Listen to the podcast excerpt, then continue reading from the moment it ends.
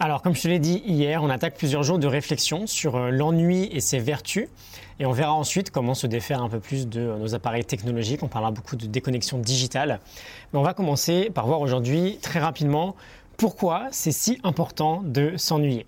J'ai une petite citation sympa de Maria Popova, la créatrice euh, du site Brain Picking, qui nous dit que on traite l'ennui de la même manière que l'on traite Ebola, on veut à tout prix l'éradiquer.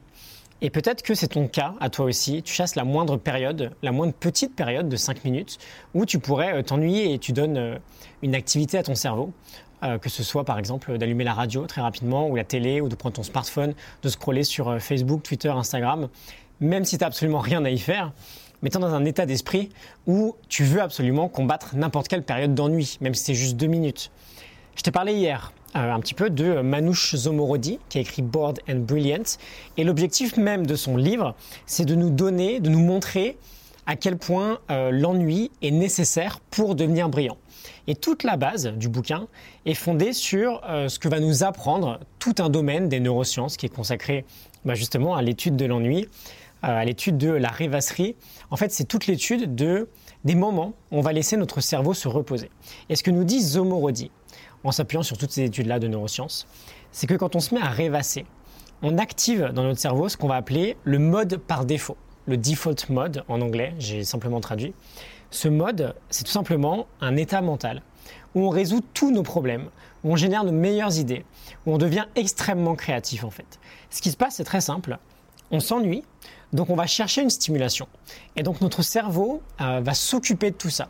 Et c'est ce qui va expliquer le fait que bah, dans ces phases-là, avant de dormir, sous la douche, en se promenant en forêt, en allant courir, bah, on a nos meilleures idées qui nous viennent.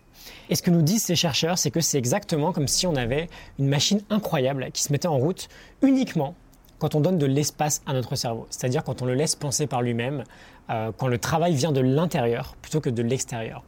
Et donc comment on fait, en quelques mots, si on veut activer cette machine incroyable et laisser de l'espace à notre cerveau bah, on se donne la chance de s'ennuyer de temps en temps.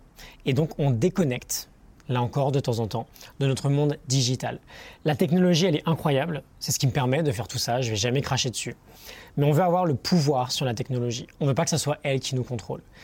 Euh, par exemple, ma petite nouvelle routine, là, depuis plusieurs semaines, entre guillemets, pour euh, permettre ces petites périodes-là, c'est pas de smartphone après 21h, pas de smartphone avant 9h le matin. Euh, j'ai du chemin à faire, notamment sur mon utilisation en journée, mais c'est la petite habitude que j'essaie de créer en ce moment.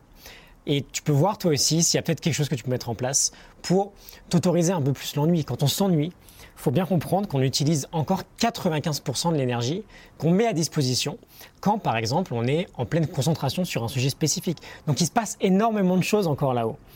On va laisser l'information venir de l'intérieur, se créer de l'intérieur, plutôt que de la subir en fait de l'extérieur. Voilà, je te laisse méditer euh, là-dessus. J'espère que ça t'a parlé. N'hésite pas à partager, c'est le cas. Et euh, bah, je te retrouve demain pour un nouvel épisode. À demain, salut.